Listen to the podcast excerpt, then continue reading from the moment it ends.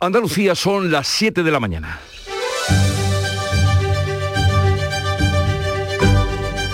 En Canal Sur Radio, La mañana de Andalucía con Jesús Vigorra.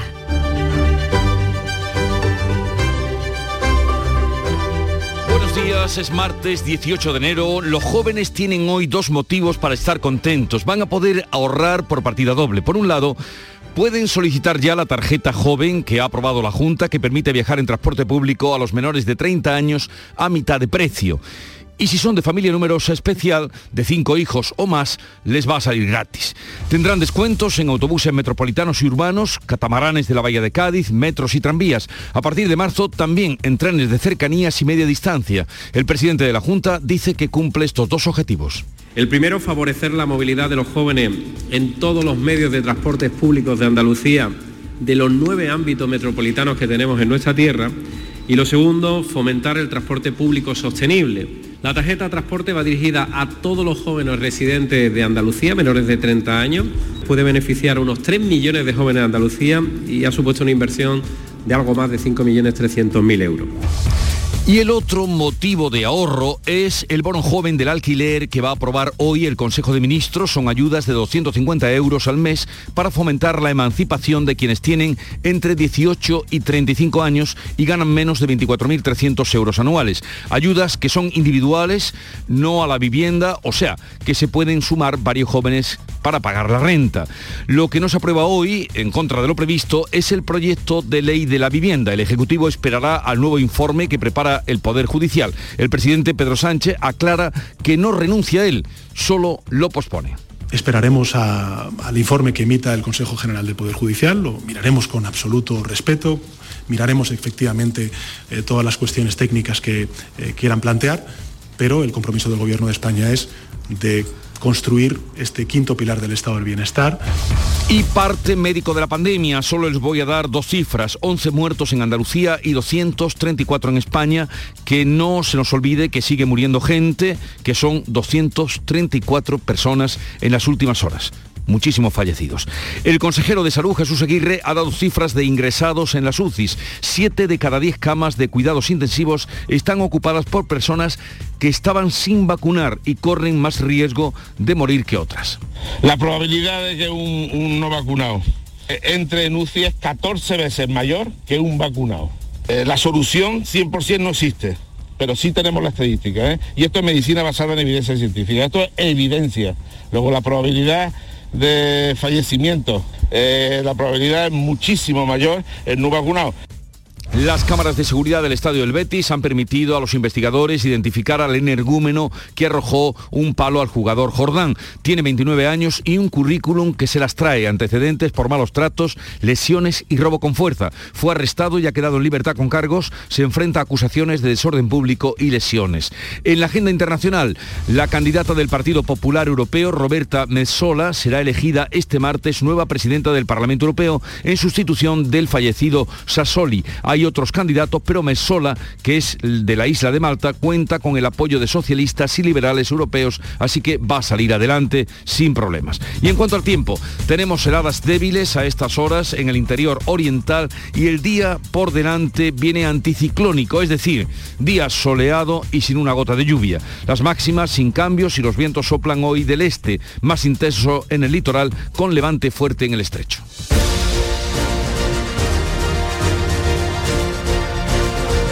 Y vamos a conocer ahora en concreto cómo amanece el día en cada una de las provincias. En Cádiz, Salud Botaro. 9 grados tenemos a esta hora, 17 será la máxima prevista para hoy y el cielo está despejado aunque vemos intervalos de nubes. ¿Qué se espera en el campo de Gibraltar, Fermín Soto? Pues de momento viento de levante fuerte sobre todo en la zona del estrecho, como acaba de comentar, intervalos nubosos, temperatura 12 grados, la máxima prevista para hoy es de 16. El día en Jerez, Javier Benítez. A esta hora tenemos 5 grados en el termómetro, los cielos están prácticamente limpios y se espera una máxima de 18. Y en Huelva, Sonia Vela.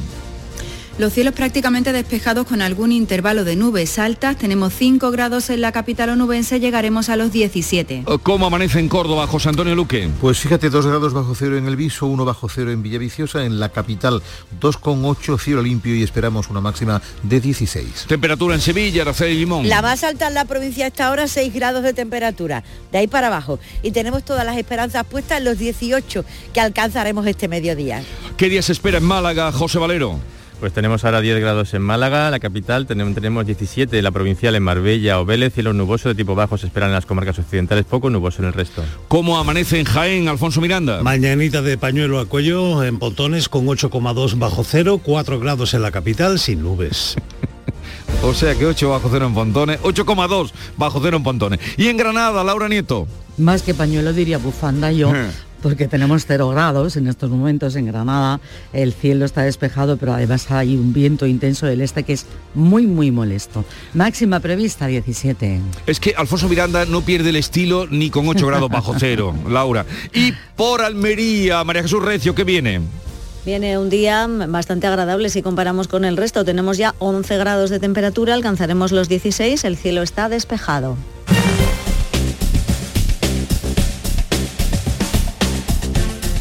Y para saber cómo está el tráfico en Andalucía, situación de las carreteras, conectamos con la DGT, nos atiende Enrique Marchán. Buenos días. Buenos días, situación tranquila a esta hora en las carreteras andaluzas. No encontrarán grandes incidentes ni tampoco retenciones que afecten a la circulación. Eso sí, como siempre, desde la Dirección General de Tráfico les pedimos mucha precaución al volante.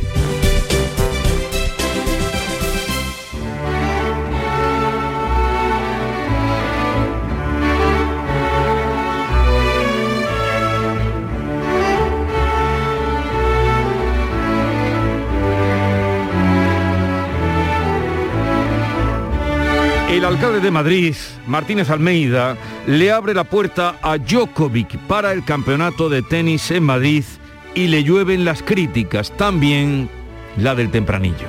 Tempranillo del alcalde de Madrid. La canción de Pachi Andión suena en Madrid esta vez. Una, dos y tres, una, dos y tres. Lo que usted no quiera, pa' mi calle es. Anda Martínez Almeida que quiere agarrarse a un clavo y dice que traer a Djokovic puede ser un gran reclamo. Lo que el canguro desprecia, el oso puede abrazarlo. El mundo le cierra puertas y Almeida le abre los brazos. Es mejor que sea un rentoy, porque si el otro da el paso y dice voy a Madrid, le puede salir muy caro si el reclamo que nos trae es un saco de contagio. Ojo, que a veces los votos te los prepara el diablo. Antonio García Barbeito, que volverá al filo de las 10 de la mañana para hablar en Los Perversos del acelerón que le han pegado a las comisiones bancarias.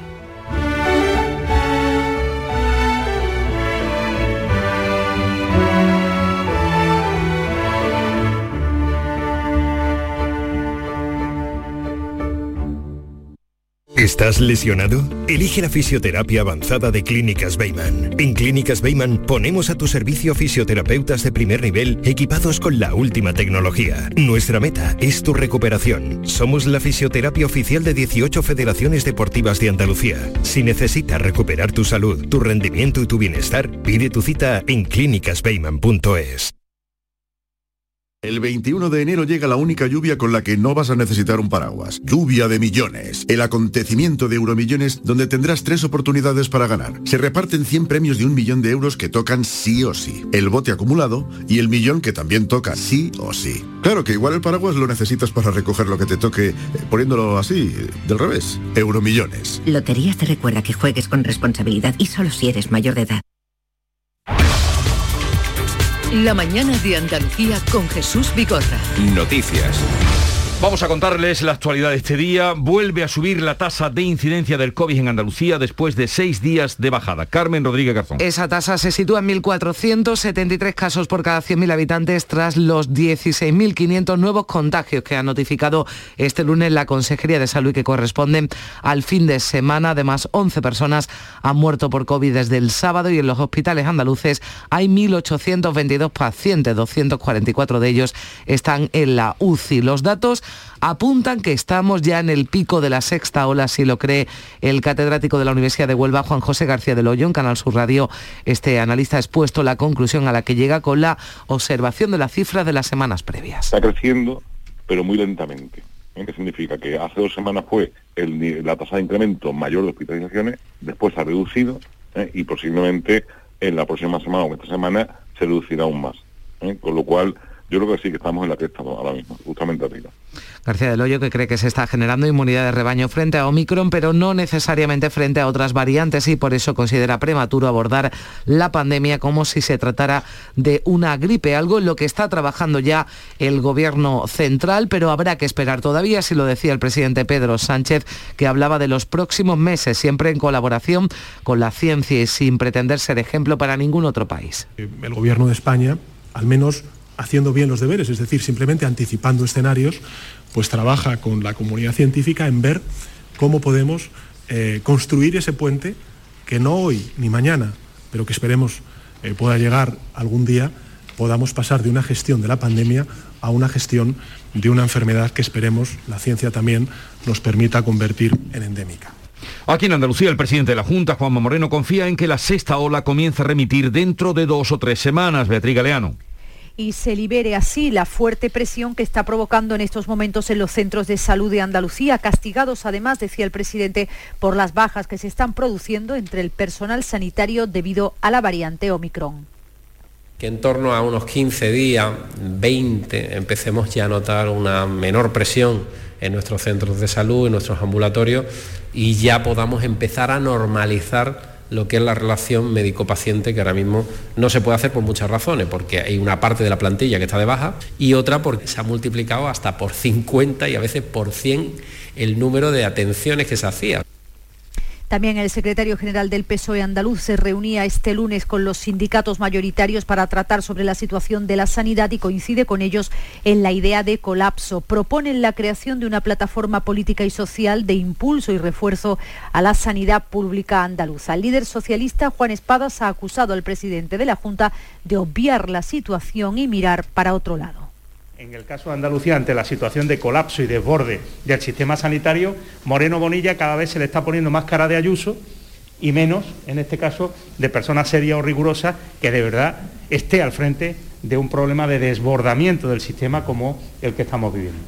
Y frente al coronavirus continúa la vacunación que para la tercera dosis se amplía ya a todos los mayores de 46 años. Olga Moya y el próximo miércoles se abrirá a las personas nacidas entre 1976 a 1981, es decir, de 45 a 40 años. Las citas se pueden pedir por los canales habituales CliSalud, Salud Responde o en los centros de salud. Y pueden acudir también a los puntos de vacunación sin cita los que recibieron una dosis de Janssen o la pauta de AstraZeneca, así como las personas de 12 años o más pendientes de iniciar el proceso de vacunación con la primera dosis o que están pendientes de la segunda. El 70% de los enfermos de COVID ingresados en las unidades de cuidados, de cuidados intensivos son personas que no se han vacunado.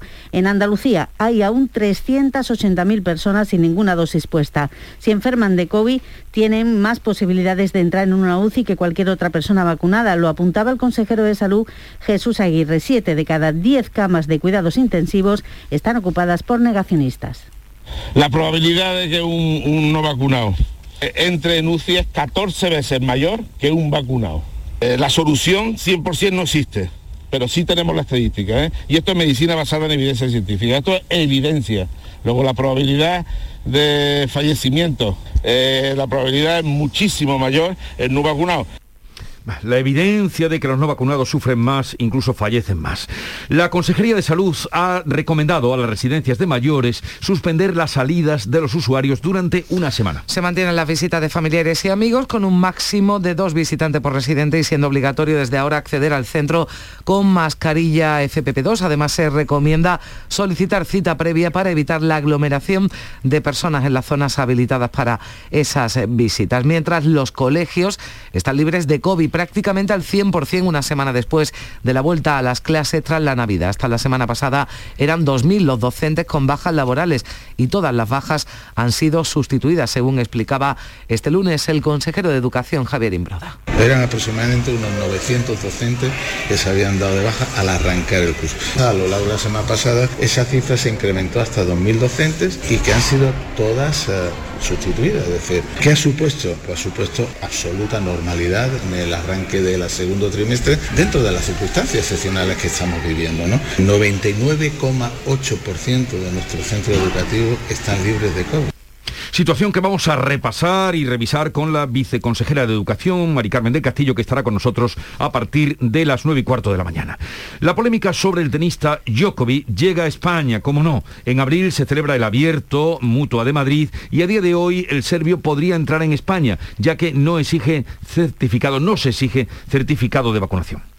De hecho, Djokovic tiene residencia habitual en Marbella. El alcalde de Madrid, José Luis Martínez Almeida, deja en manos del gobierno la entrada del tenista y su participación en ese torneo en la capital, pero reconoce su tirón mediático. Yo creo que es un elemento publicitario y de reclamo precisamente para garantizar que ese Mutua Madrid Open tenga el éxito de público que habitualmente tiene todos los años. Pero insisto, en relación con su entrada en España será el Gobierno de la Nación el que lo tenga que determinar. Pedro Sánchez se ha limitado a contestar a Almeida que si Djokovic quiere jugar en Madrid tendrá que cumplir las normas. Como han sido tantas las reacciones en contra de las declaraciones de Martínez Almeida, anoche ya matizaba eh, sus declaraciones y achicaba esa invitación a Djokovic. El Reino Unido ha notificado el primer caso confirmado de gripe aviar en humanos en Europa. Todavía no ha sido posible confirmar que se trate de una infección por H5N1, la cepa que circula actualmente entre las aves en el Reino Unido, aunque es la hipótesis más probable porque la persona infectada ha estado en contacto con aves. Hasta el momento no se ha informado de ninguna evidencia de transmisión de persona a persona. El ministro español de Agricultura, Luis Planas, mostraba su preocupación desde Bruselas. No solo a nivel europeo, sino yo mismo, particularmente en España, eh, estoy preocupado y estamos haciendo un seguimiento no estrecho, estrechísimo. Si hay algún dato contrastado, lo haremos público inmediatamente. Y la actualidad política, el Partido Popular no descarta que las elecciones en Andalucía se celebren incluso antes del mes de junio. La tesis de activar las urnas en Andalucía justo tras los comicios en García León estaría cobrando fuerza en foros internos del partido, así lo apunta el diario El Independiente que indica que sectores del Partido Popular apuntan incluso a abril como posible fecha para las autonómicas andaluzas. Los últimos sondeos publicados por diferentes medios de comunicación dan como ganador al Partido Popular y a ello se refería el consejero de la presidencia Elías Bendodo dice que vienen a avalar el respaldo de los andaluces al gobierno del cambio. Las encuestas son como un PCR, que es la imagen del momento, la situación del momento, que puede ser distinta mañana o distinta ayer. Por tanto, eh, es la foto fija de un determinado momento. Si bien es cierto que la tendencia, que es lo importante en las encuestas, no la encuesta en sí, la tendencia de todas las encuestas hablan de un progresivo apoyo cada vez mayor al gobierno de cambio en Andalucía. El líder del PSOE andaluz, Juan Espadas, dice que los ciudadanos tendrán que decidir cuando lleguen esas elecciones entre dos alternativas, la de un proyecto transformador de la mano de la socialdemocracia o la del PP con la extrema derecha. Desde Vox, dice Manuel Gavira, no se creen las encuestas. En Vox no nos creemos las encuestas, no nos los creemos porque desde precisamente diciembre de 2018 nunca acierta con nuestro partido. Por tanto, decir que a Vox lo que le interesa es la encuesta que realicen los andaluces el día en el que vayan a votar. A Mariano Rajoy, precisamente, que acudía a Sevilla ayer a presentar su libro Política para Adultos, le preguntábamos aquí en la mañana de Andalucía de Canal Sur sobre la posibilidad de que Juanma Moreno tenga que pactar con Vox. Decía el expresidente que el jefe del Ejecutivo andaluz es el que tiene que decidir sobre los apoyos. Juanma Moreno es el prototipo de político que se comporta como un adulto y por eso pues las encuestas le da muy bien. Ganaría las elecciones, por supuesto, y seguiría gobernando. Luego pues entendería eso ya le corresponde decidirlo a él, no a mí. Y la vivienda va a ser hoy protagonista en el Consejo de Ministros y también en el Gobierno andaluz. El gobierno de Sánchez va a aprobar hoy el bono de 250 euros en ayudas para el alquiler destinado a quienes tengan entre 18 y 35 años, aunque aplaza el proyecto de ley de vivienda que también se iba a aprobar hoy, ya que no cuenta con el informe preceptivo del Consejo General del Poder Judicial. Ese informe no es vinculante, pero entiende que hay conflicto de competencias entre el Estado y las autonomías. Por otra parte, el Ejecutivo andaluz en su reunión semanal de hoy también va a aprobar una subvención para el fomento del alquiler en el marco del Plan Vive, que será modificado también en esta reunión de hoy, previsiblemente para excluir a los ocupas de los programas de vivienda protegida. La ministra de Trabajo va a convocar en los próximos días a los agentes sociales para abordar una nueva subida del salario mínimo interprofesional. Mientras tanto, persisten las dificultades para convalidar en el Congreso el acuerdo sobre esta reforma laboral pactada con patronal y sindicatos. Se sigue negociando con los grupos para lograr los apoyos a un documento que Yolanda Díaz asegura que por primera vez recupera derechos para los trabajadores. Estamos en la defensa de ese acuerdo. Estamos negociando con las fuerzas parlamentarias, también hoy seguimos negociando y desde luego no me cabe la menor duda de que esta reforma saldrá adelante. No tendría sentido que no fuera así. Desde la COE, Garamendi, Antonio Garamendi dice que no hay asperezas con el PP y que respeta la postura del Parlamento, pero insiste. Nosotros seguimos en esto, eh, respetamos eh, al Parlamento, Ojalá, queremos, nos gustaría que se apruebe lo que hemos eh, firmado y nosotros de luego no, lo que no nos movemos es eh, en ningún caso eh, ni una coma de lo acordado. Y antes de ir a la revista de prensa, les contamos que ya ha sido detenido el autor del lanzamiento de la barra de plástico en el derby Betis-Sevilla del pasado sábado. El resumen de la jornada con la última hora del deporte, la economía y el análisis lo tienes en el Mirador de Andalucía. De lunes a viernes desde las 7 de la tarde con Natalia Barnés. Quédate en Canal Sur Radio, la radio de Andalucía.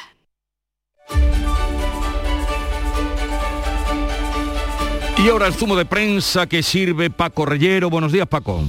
Buenos días Jesús, 720, 7 y 20. Sobre las cuotas de autónomos hay mucho en la prensa. Leemos en el editorial del país que el nuevo modelo propuesto por Escriba eh, de cotizaciones aspira a promover la progresividad y la sostenibilidad del sistema de pensiones. Los cambios, leemos en ese editorial de prisa, no serán drásticos ni inminentes y contarán con un periodo de adaptación de nueve años hasta 2031.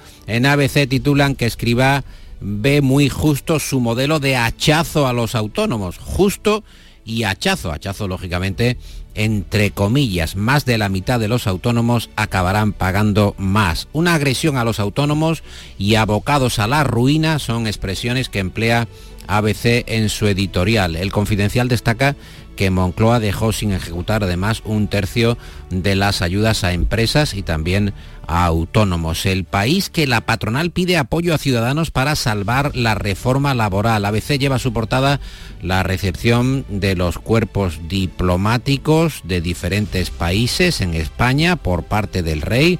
En la foto a toda plana aparece el monarca con el presidente Sánchez, pero ABC titula señalando que el PP denuncia que el nuevo temario para la formación de embajadores del cuerpo diplomático de España veta el papel de don Juan Carlos, reduce la conquista de América y añade la alianza de civilizaciones de Zapatero, la embajadora de Marruecos, por cierto, que no estuvo presente en este acto, acto grande de la diplomacia, y el rey que llamó a la monarquía alauita a caminar juntos, que es, bueno, ya sabes, una forma de decir, vamos a ver cómo arreglamos este asunto, porque, eh, claro, las, las palabras eh, monárquicas que son eh, luego interpretadas en el lenguaje común. En el mm. diario.es, el PP que intenta enterrar la investigación judicial por financiación ilegal de las primarias de Mañueco de cara al 13F de Castilla y León, las elecciones, y España, que no dobla aún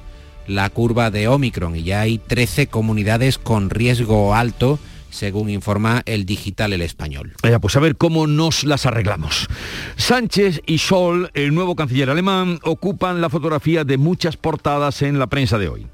Por ejemplo la del país, la del mundo, la de la vanguardia, en las que vemos a ambos mandatarios, el español y el germano, en los jardines de la Moncloa durante su comparecencia ante la prensa. El líder alemán y el español que reivindican el eje socialdemócrata europeo y reclaman a Rusia distensión en la crisis de Ucrania. Es el enfoque del país. Sin embargo, ABC señala que ambos líderes chocan, tienen puntos de vista opuestos en las reformas de las reglas fiscales y también del mercado energético. El mundo destaca que Scholz le pide a Sánchez rigor, rigor fiscal. Ignacio Camacho, en su columna para ese diario, para ABC, recuerda que Alemania tiene 82 millones de habitantes y 16 ministerios y España 47 millones de habitantes y 22 eh, ministerios. Las cuentas, según Camacho, no salen. Bruselas, por cierto, que pide a los estados, a España también, que alarguen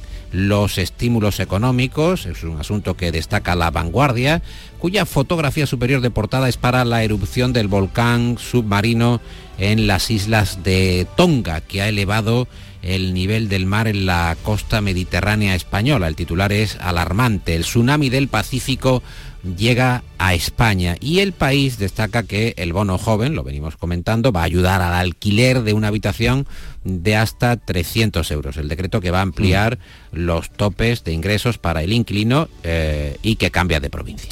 Y otros asuntos que incluye la prensa. La razón que da por hecho que Ayuso va a presidir el PP de Madrid antes del verano. Eso sí, siempre que haya una lista de unidad, y está el kit de la cuestión, entre eh, Génova, la presidencia del PP, y Sol, la sede de la Comunidad de Madrid. El mundo abre con un asunto propio, el separatismo que presionó, habría presionado al Barça para financiar con contratos fantasmas el 1 de octubre, el día del independentismo. Enviados de Puigdemont intentaron forzar al club, al club catalán, a emplear a falsos ejecutivos y a pagar a compañías israelíes por servicios eh, fantasmas, ficticios. Entonces el expresidente del Barcelona, Bartomeu, que se negó a sacar de la caja 2,6 millones de euros para abonar la fianza de más por el 9N que le exigían los independentistas por ah, patriotismo. Digo que es un asunto que lleva en exclusiva el mundo y que dará que hablar. Por otra parte, la mayoría de las cabeceras, Jesús, que recogen el estudio que desvela al delator de la familia de, Ana Frank, el escondite en el que se ocultaban de los nazis, cuando, cuando la historia del horror y los mitos, como Ana Frank, se mezclan con esta investigación casi novelesca. La niña cuenta el país, autora de uno de los diarios, como sabemos, más universales, fue traicionada, ahora lo sabemos, por Arnold Vandenberg, un notario de la comunidad judía de Ámsterdam, que quiso salvar a su familia de los nazis a cambio de la dirección de la familia de Ana Frank. Ana Frank que acabó muriendo en un campo de exterminio, el de Bergen-Belsen, en 1945, con solo 15 años y que para muchos sigue siendo un gran misterio. Un gran misterio del que hoy se conoce como apuntabas ese delator, notario delator. Eh, ya está por aquí Nuria Gaciño. Buenos días, Nuria. Hola, ¿qué tal? Muy buenos días.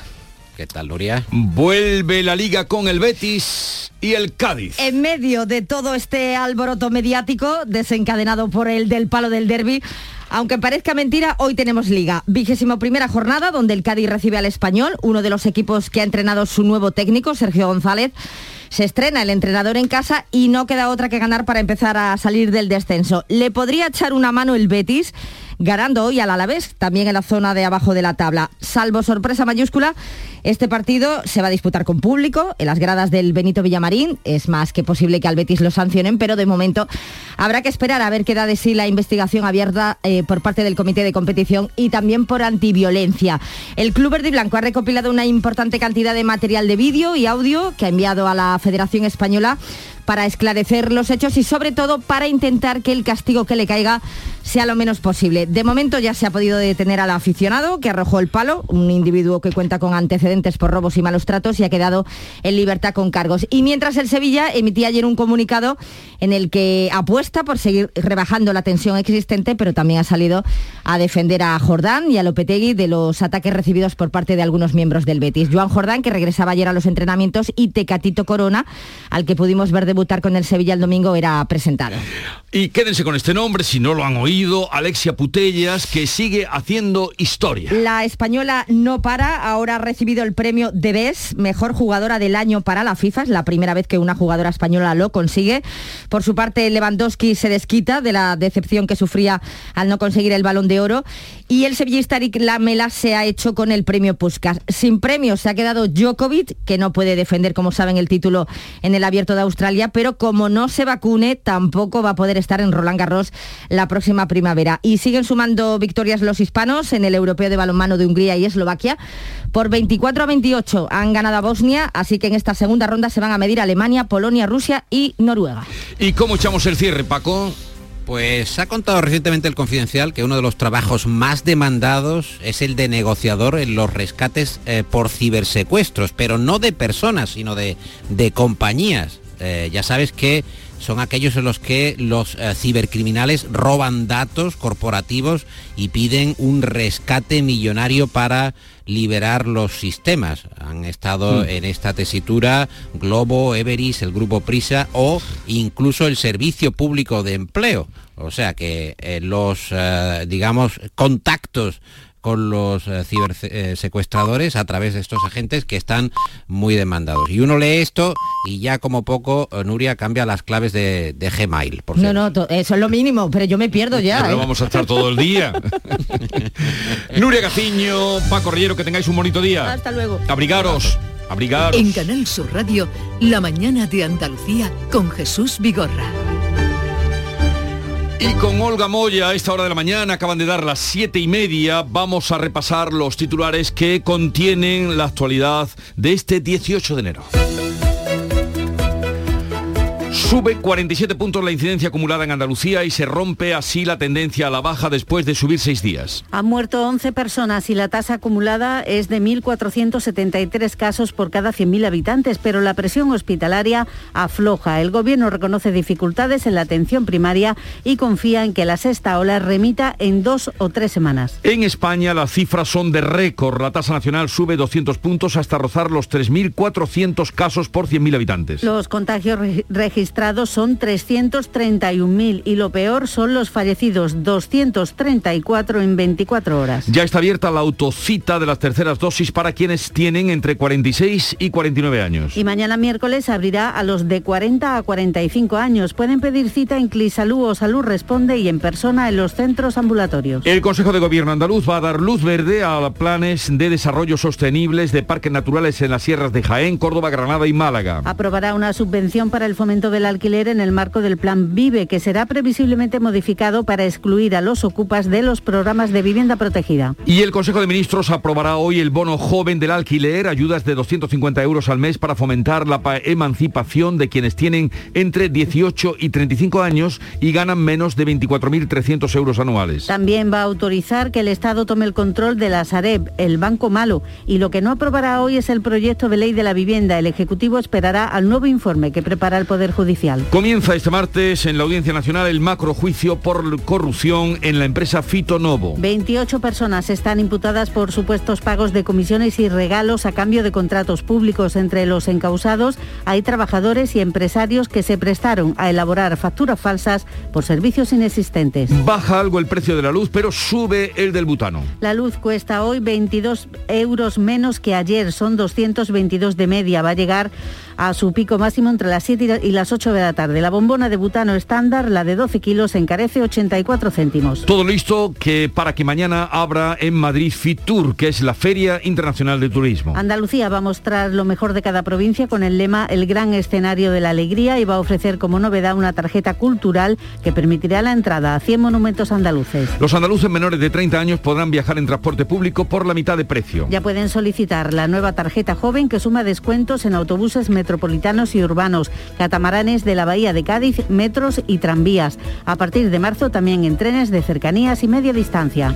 Y recordemos el tiempo para hoy. Hoy tendremos en Andalucía cielos poco nubosos o despejados, el viento del este va a seguir soplando con fuerza en el estrecho, las temperaturas apenas varían. 7.33 minutos de la mañana, en un momento vamos a las claves económicas del día. Ahorra en tu recibo de la luz y de paso hazle un favor al medio ambiente. En Cajamar financiamos la adquisición e instalación de fuentes de energía sostenible para empresas y particulares.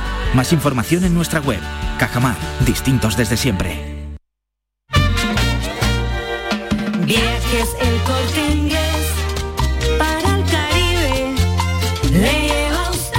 Caribe Express de Viajes El Corte Inglés. Reserva hasta el 26 de enero y disfruta del Caribe con todo incluido, hasta los vuelos, con precios especiales y sin gastos de cancelación. Ah, y si encuentras un precio mejor, te lo igualamos. Consulta condiciones. Reserva ya tu Semana Santa con Caribe Express y no dejes escapar esta oportunidad. Que no te lo cuenten. Las claves económicas con Paco Bocero. Paco, buenos días. Buenos días, Jesús. A ¿Qué ver, tal? a ver, sorpréndenos. ¿Qué claves tenemos para hoy? Pues mira, como dijimos ayer, esta semana está llena de citas y de claves eh, de relevancia. Y vamos a comenzar por los balances y vamos a referirnos a dos en el ámbito sectorial. El primero, eh, la presentación de los datos del sector asegurador español del año pasado y las perspectivas para este. Va a tener lugar a partir de las 9 en una jornada convocada en Madrid por UNESPA, la patronal del sector, e ICEA, que es la institución española de estudios estadísticas más importante en materia de seguros de nuestro país. Van a arrojar datos y previsiones de interés que van a ocupar la, la agenda para una actividad que es esencial. Y en otro ámbito, y que además nos toca para la economía andaluza, hoy se celebra un décimo foro de liderazgo turístico que organiza Eceltur. Ya sabes que Eceltur es el lobby turístico español que la semana pasada al presentar su propio balance del año eh, anterior reivindicó un PERTE especial para el sector turístico al igual que se han presentado otros como por ejemplo para el automóvil. Oye, espera un momentito. A ver, explícanos qué es eso de un PERTE. Buena pregunta. Mira, pues dicho de una manera muy sencilla y comenzando por acrónimo, los PERTE son proyectos estratégicos para la recuperación y transformación económica.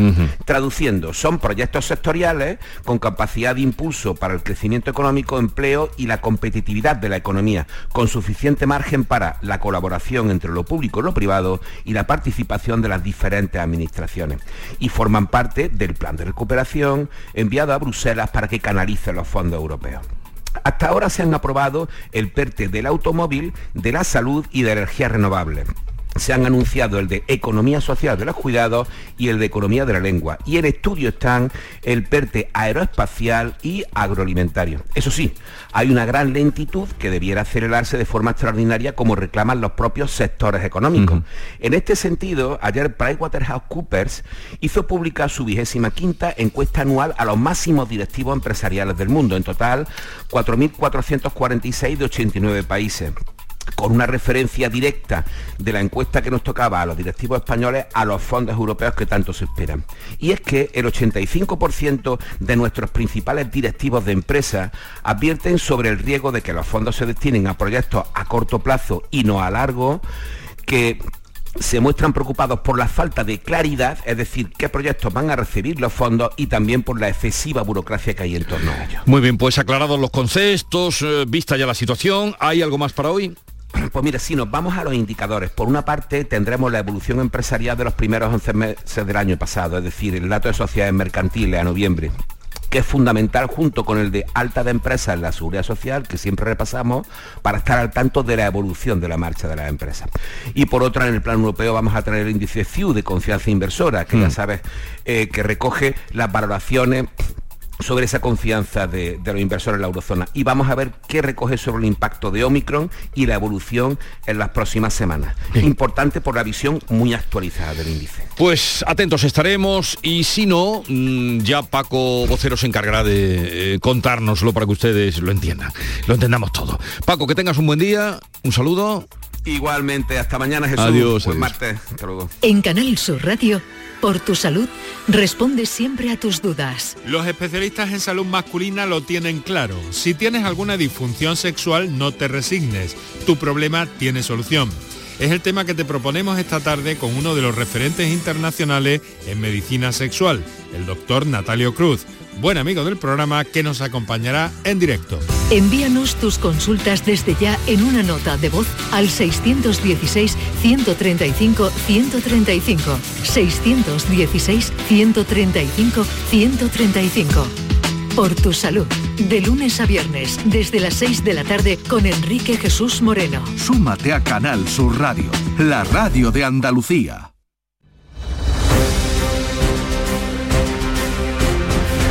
Vamos a completar el panorama informativo de esta mañana con otras noticias. El juzgado de instrucción número 2 de Almería investiga a Cosme Prenafeta, histórico jugador de la selección española de voleibol y del Club Voleibol Almería, por dos presuntos delitos de abusos sexuales a dos jugadoras de un equipo juvenil al que entrenaba María Jesús Recio. Cosme Prenafeta, de 50 años, organizó una comida de fin de año en su casa el 28 de diciembre de 2020. A media tarde, la mayoría de las jugadoras de ese equipo que entrenaba se marcharon, se quedó a solas con dos. Sus versiones coinciden en algunos detalles, según publica la voz de Almería. Reconocen que bebieron alcohol. Ellas tenían 18 años. Hubo besos, jugaron a un juego de preguntas de carácter sexual. Ellas han declarado además que Cosme Prenafeta les preguntó intimidades, como si eran vírgenes o eran un trío. Les sugirió quitarse la ropa y les tocó. Él niega estos hechos. La magistrada asegura que quedan acreditados indiciariamente los hechos tras las declaraciones, por lo que ha abierto diligencias. Una delegación de la Comisión Europea visitará la verja de Gibraltar hoy martes y mañana miércoles para ver in situ cómo transcurre el tránsito a uno y otro lado de la verja. Como saben, tras el parón de Navidades aún no se han retomado las negociaciones sobre el peñón tras el Brexit. Fermín Soto. Una delegación compuesta por una decena de técnicos de aduanas, control de fronteras que comprobarán sobre el terreno cómo está funcionando el paso fronterizo entre la línea y Gibraltar. Lo cierto es que en este último año ha habido menos problemas de los habituales en el tránsito por la verja, tanto en el flujo de personas como en el de mercancías y servicios. Lorenzo Pérez Periáñez es portavoz de una de las dos asociaciones de pequeños empresarios de la línea y además miembro del grupo transfronterizo. Sería importante que conocieran cuál es la opinión de nosotros, cuáles son nuestras inquietudes y sobre todo lo importante que es que continúe eh, este paso transfronterizo fluido, ¿no? Tanto para las personas o ciudadanos y ciudadanas como para las mercancías. Esta visita es previa a la reanudación de las conversaciones entre Londres y Bruselas sobre Gibraltar tras el Brexit. Gracias Fermín. Las obras de la base logística militar de Córdoba arrancarán, hay fecha, a principios de 2023. José Antonio Luque. Antes, este otoño comenzará la urbanización. Linares jugará un papel complementario, lo ha avanzado la ministra de Defensa y desde esta instancia se asegura que la maquinaria funciona a pleno rendimiento. En días habrá firma del convenio con el ayuntamiento y a final de verano se cerrará la parcela. En octubre se urbanizará y la base concentrará eh, a 11 de los 12 órganos logísticos del Ejército de Tierra. Estará en marcha a finales de 2026. La ministra del ramo, Margarita Robles, subraya que los trámites administrativos de licitación y adjudicación quedarán solventados este mismo año. Le escuchamos. Este es un proyecto muy sólido, es un proyecto muy consistente. Este es un proyecto no de futuro, sino un proyecto de presente.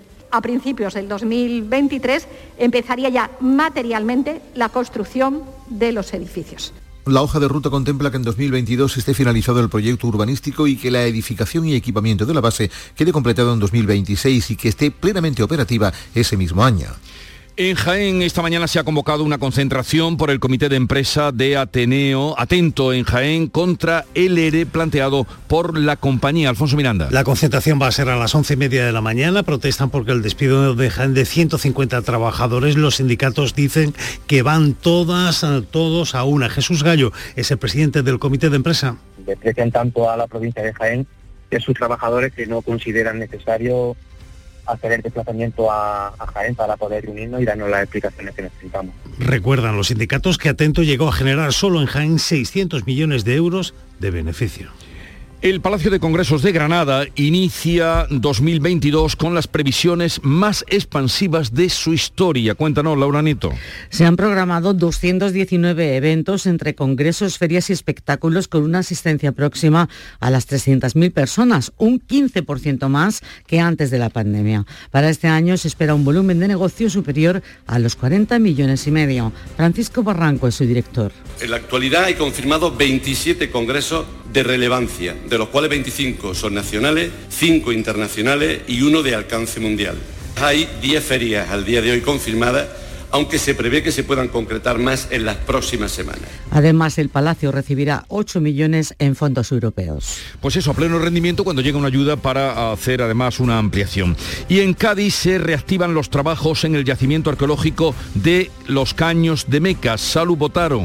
Pues un yacimiento arqueológico que tiene más entidad de la que se pensaba en un principio. Los arqueólogos están asombrados de lo que esconden las dunas de la playa de Caños de Meca en Barbate. Buscaban restos de acuicultura y se han encontrado con un complejo romano que incluye de momento una villa, termas y edificios dedicados a la industria conservera. El catedrático de la Universidad de Cádiz, Darío Bernal. Es un edificio que tiene unos 300 metros cuadrados aproximadamente de superficie conservada, con las piletas de salazón totalmente completas y con una parte de la zona residencial. Se ha excavado la mitad, pero tiene unas perspectivas de musealización. Que podría estar lista, por cierto, esa musealización en 2023.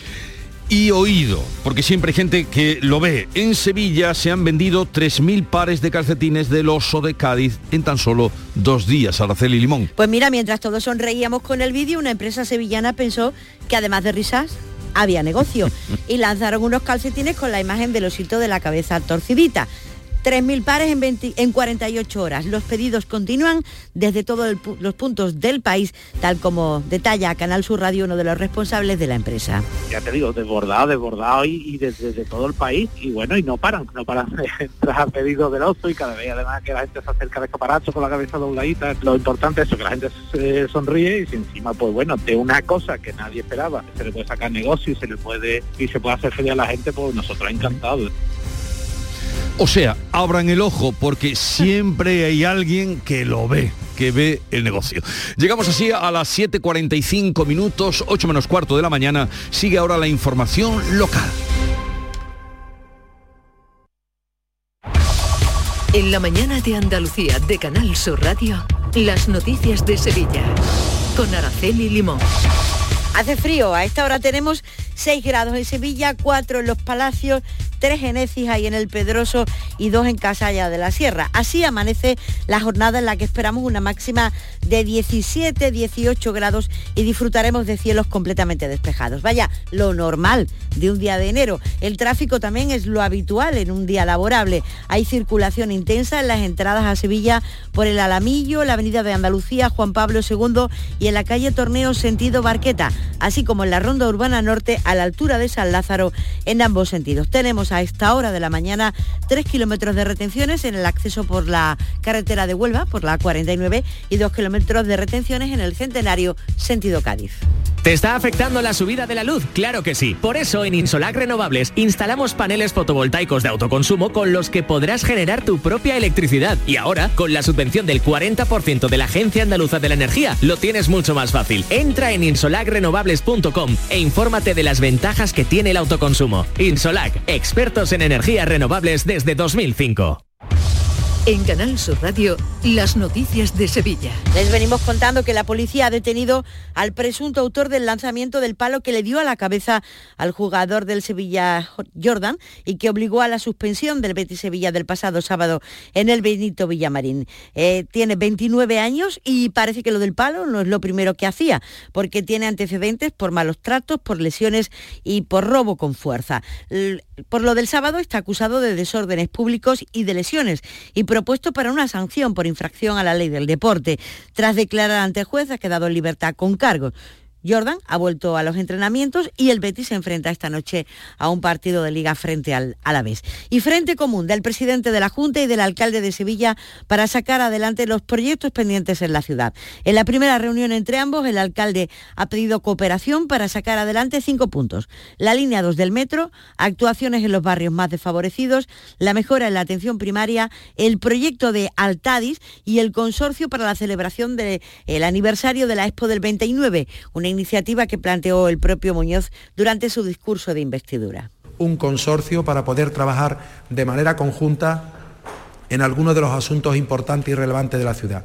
Creo que tenemos un buen argumento, que tenemos un buen pretexto para sumar esfuerzos y que eh, podamos acelerar algunas de esas de esos déficits de, de, infraestructura que tiene Sevilla. Bueno, pues como primera medida, el presidente de la Junta ha confirmado la inmediata declaración del proyecto de Altadis como estratégico. Nos comprometemos a poner una marcha más para que sea declarado de interés estratégico de este gran proyecto de manera prácticamente inmediata, por muchas razones, porque comporta una inversión muy amplia, de casi 200 millones de euros, de crear 800 empleos en la fase de construcción, 500 en las de operación, y por tanto esa solicitud puede beneficiar, eh, sin duda alguna, eh, la agilización de nuestros trámites. Los exámenes en la Universidad de Sevilla comienzan esta semana con 880 alumnos contagiados por COVID. Lo más llamativo es que son 500 más que el viernes. Se ha habilitado un apartado en la web de la universidad que se llama Preguntas Frecuentes COVID-19 para que los estudiantes puedan informarse sobre qué deben hacer. La vicerrectora de la Hispalense, Carmen Gallardo, ha explicado en Canal Sur Radio que se mantendrán sus derechos y que los profesores tendrán que reprogramar los exámenes que se queden pendientes. Aquí lo importante es que el estudiante se sienta tranquilo, que sus derechos van a estar garantizados. Y entonces, bueno, para eso hay estas preguntas frecuentes y además ya ahí se escribe a COVID-19, arroba us.es, y se recibe una respuesta automática y entonces con esa respuesta automática de COVID-19, pues el estudiante la remite al profesorado para que le adapte el examen. Y Salud habilita desde hoy martes nuevos puntos para vacunar, se incita para vacunación, se incita en la provincia, concretamente en Écija en la Luisiana en Marchena y en el Polideportivo de Cantillana. Los contagios han subido en 3.200 casos en, los últimos, en el último día, en las últimas 24 horas, y ningún fallecido. La incidencia acumulada se ha incrementado en la provincia de Sevilla en 38 puntos, pero en la parte positiva es que ha bajado la presión en los hospitales. Desde el viernes 26 enfermos han sido dados de alta. En estos momentos hay 385 personas ingresadas en los hospitales sevillanos, de las que 52 están en la UCI. La situación ha entrado en lo que los expertos llaman una meseta, tal como explica el consejero de salud Jesús Aguirre. Parece que estamos en una fase de meseta en incidencia, en incidencia acumulada. Una vez que baja un poquito, se estabiliza la incidencia acumulada, a la semana o 10 días empieza a bajar ya la presión asistencial, luego empiezan a pasar a bajar la urgencia, lo último que va bajando es, la, es los fallecidos. Ocho minutos faltan para las 8 de la mañana. Es el momento de disfrutar de las rebajas del Centro Comercial Los Alcores. Ven y descubre las mejores ofertas en moda, complementos, hogar, ocio y restauración. Y pasa un momento inolvidable. Ven a visitarnos en Autovía A92 Salida 7, Alcalá de Guadaira, Centro Comercial Los Alcores. Mucho donde disfrutar. Las noticias de Sevilla. Canal Sur Radio. Las reservas de sangre han aumentado un 134% tras el llamamiento urgente que realizó la semana pasada el Centro de Transfusión Sanguínea de Sevilla.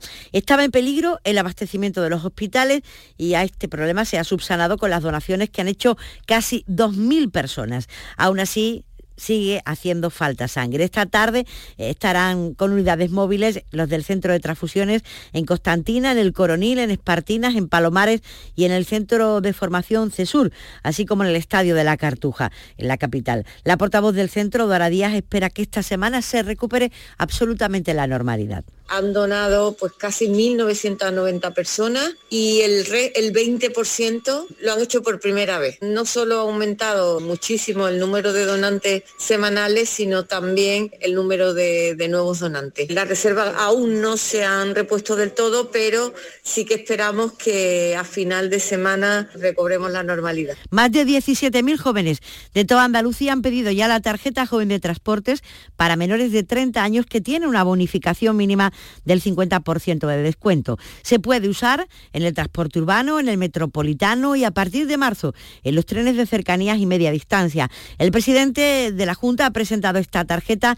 en la estación de metro de San Bernardo, en el campus de Ramón y Cajal. Y allí la consejera de Fomento explicaba que también estos beneficios se pueden utilizar durante el verano. Que un joven pueda pues, coger el bus urbano en la puerta de su casa, desplazarse a una facultad que puede estar en otro municipio utilizando el metro o utilizando el autobús interurbano y poderlo hacer en otras provincias. Hoy jóvenes de Sevilla decían que para la época estival pues que les interesaba mucho también eh, para moverse, por ejemplo, decían y ponían de manifiesto no en Cádiz.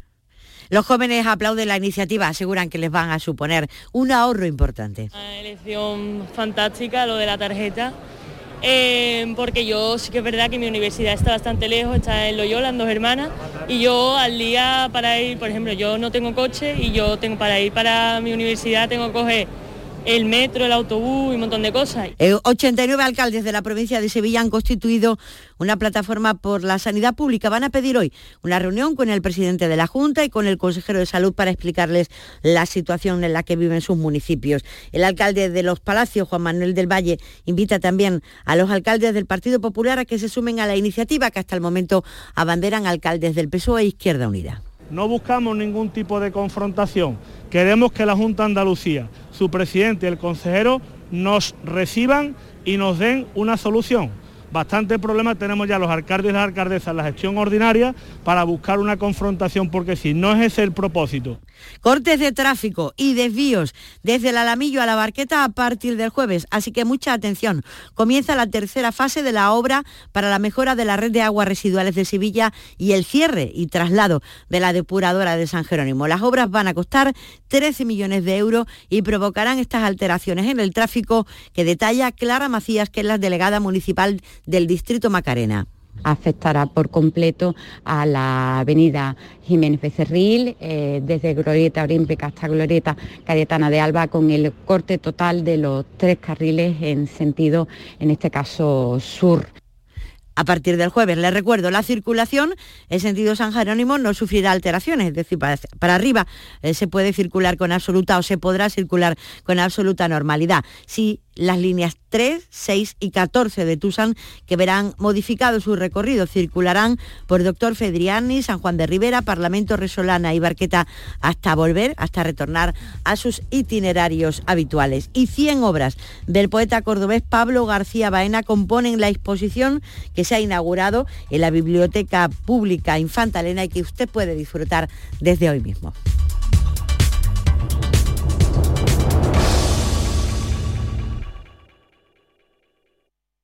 Escuchas La mañana de Andalucía con Jesús Vigorra, Canal Sur Radio.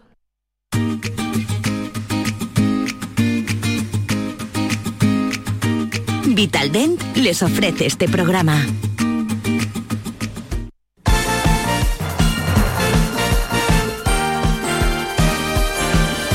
Ocho menos 5, tiempo ya para el deporte. Nuria Gaciño, ¿qué tal? Muy buenos días. Hola, muy buenos días. Bueno, vuelve la Liga, después de la Copa el fin de semana llega la Liga, hoy con dos representantes andaluces que tienen cita en sus estadios, el Betis y el Cádiz, Nuria. Salta a escena a las 8 el Betis, que recibe al Alavés, partido clave para los dos equipos, puesto que el conjunto vasco necesita los tres puntos para salir del descenso, pero el Betis también tiene que ganar para mantener esa tercera plaza, sobre todo cuando está todo tan igualado como bien apunta el técnico Manuel Pellegrini. Sí, por supuesto, porque un punto de nueve por distintos motivos es, poco. Eh, como tú dices, hay muchos equipos en la liga que también no lo pueden hacer, por eso que mantenemos el mismo lugar, pues la liga está muy pareja, está muy disputada y uno puede ganar y perder con cualquiera. Pero ahora volvemos a jugar en casa y como digo, son tres puntos que esperamos tener la capacidad de, ganarlo mañana y, y terminar antes de la fecha FIFA también con el partido con español.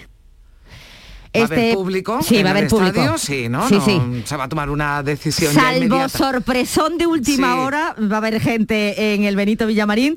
Seguramente el Betis será sancionado, pero de momento habrá que esperar a ver cómo transcurre la investigación abierta por parte del comité de competición y también entrará antiviolencia. Para que el castigo sea lo menos posible, el Club Verde y Blanco ha recopilado em, cantidad, bastante cantidad de material de vídeo, de audio, ¿no? que ha enviado a la Federación Española para esclarecer los hechos como por ejemplo eh, si se puede demostrar que Lopetegui incitó a Joan Jordan a tirarse y a simular que estaba mareado tras recibir el impacto del palo. Es por ello que el Sevilla emitía ayer un comunicado en el que bueno apuesta por seguir trabajando eh, por rebajar sobre todo ¿no? la tensión Mm. existente, pero también ha salido a defender a Jordan y a Lopetegui de esos ataques recibidos. El técnico del equipo rival, el que se va a enfrentar al Betis esa tarde a las 8, eh, Mendilíbar, Claro, le preguntaba Claro. inevitablemente. ¿Cómo le va a afectar esto al Betis? ¿Qué Betis espera? Dice que no cree que vaya a pasarle mucha factura. No sé si todo lo que ha pasado en estos dos días pues pues venirles para bien, para mal, no sé, me imagino que ellos ya han jugado, han terminado ese partido contra, contra el eterno rival y ya estarán pensando en, nosotros, ya no creo que estén pensando en, todo lo que ha pasado, ¿no? En teoría ha sido un poco mejor, no han jugado un partido en, en dos días diferentes, ¿no? No han jugado en el, el mismo día, no sé si se sentirán el mismo cansancio o no sentirán el mismo cansancio por jugar como han jugado, pero bueno, yo creo que al final veremos al, al mejor Betis contra nosotros. Pues seguramente porque eh, ya escuchábamos a Pellegrini que no hablaba mm. de toda la polémica, porque allá hay que pasar sí. página, ya son una nueva competición. Y en medio de todo este lío, eh, sí. el mexicano Tecatito Corona, eh, al que pudimos ver debutar ya con el Sevilla en el partido del domingo, ¿no? en ese trozo de partido, era presentado como nuevo jugador del conjunto de Nervión ayer y hombre, el hombre debe estar pensando que dónde me he metido. Eh, y encima. Vaya llegada que ha tenido. La verdad es que sí. Y encima, eh, algún que otro compañero lo ponía en el compromiso de preguntarle por el gesto de su compatriota del Betis, del mexicano yeah. del Betis, Andrés Guardado, que bueno, celebró la victoria mofándose de, de Jordán. Y bueno, el hombre salió como pudo. La verdad que, que no, yo. Yo lo que he visto ahora es mi fichaje, mi debut y lo que se viene por enfrente. Eh, lo otro no tengo nada que opinar. Estoy muy Pero feliz. si es que este hombre todavía no se habrá enterado de nada ni de cómo. No me metáis en lío, que yo debuté vaya, y bastante tuve. Vaya llegada. Bueno, el otro partido que nos espera sí. esta noche a las nueve y media, el del Cádiz, que recibe al español, que por cierto es uno de los eh, equipos que ha entrenado Sergio González, el nuevo técnico cadista, que se estrena en su casa y no queda otra que empezar a ganar para salir del descenso. Lo que tenemos es esto, el calendario es este, el partido es este y tenemos que intentar hacer todo lo máximo posible para que dentro del campo se vea un Cádiz competitivo, un Cádiz que, que quiere ganar, un Cádiz que, que, tiene opciones de ganar y un Cádiz que poco a poco vaya teniendo, pues bueno, lo que tú has dicho, estigmas parecidos a los que nosotros queremos hacer. Hay que empezar a ganar porque... Eh, y a los... ganar en la liga. Sí, porque los eh, eh, equipos de abajo están muy fuertes. Eh, por ejemplo, el Alavés, que hoy el Betis le puede echar un cable al Cádiz. Bueno, pues veremos qué, qué ocurre hoy. Hasta aquí el deporte. 15% de descuento en tu tratamiento dental. Porque sabemos que tu sonrisa no tiene precio. ¿Cuál? ¿Mi sonrisa? ¿Será la mía? Oye, ¿y la mía? Claro, la vuestra y la de todos. Hacer sonreír a los demás no cuesta tanto. Pide cita en el 900 101 001 y ven a Vitaldent.